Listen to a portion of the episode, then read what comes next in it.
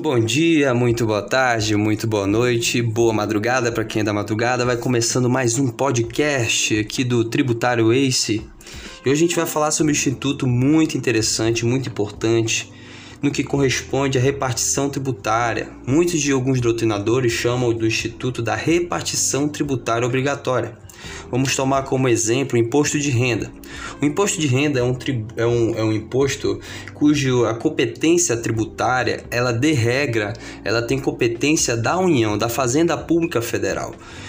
Porém, por repartição tributária obrigatória, quando nós falamos da, do, da retenção do imposto sobre a renda de alguns personagens, como por exemplo, quando o imposto é retido pela fonte pelo Estado, logo o Estado ele arrecada e fica com 100% do tributo da, da, da correspondente arrecadação por seu contribuinte. O contribuinte logo é o funcionário público estadual. Então o Estado ele subtrai 100% dessa arrecadação que seria da União, o que tem lá no, a correspondente no artigo 157, inciso 1 que vamos ler.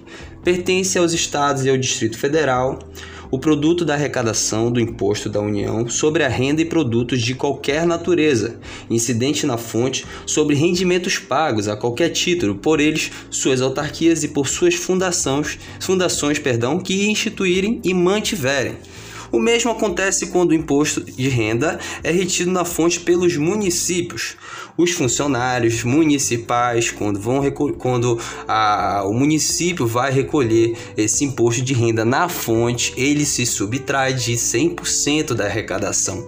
Em vez dele passar esse imposto que é de competência originária da União, ele ficará também com 100% dessa arrecadação em seus cofres. Lá no artigo 158, ele é um pouco repetitivo, mas nós vamos vamos ler no inciso 1, pertence aos municípios o produto da arrecadação dos impostos da União, que no caso é o imposto daqui, imposto de renda, sobre a renda e provento de qualquer natureza incidente na fonte, sobre, sobre rendimentos pagos a qualquer título por eles e suas autarquias e pelas fundações que instituírem e mantiverem.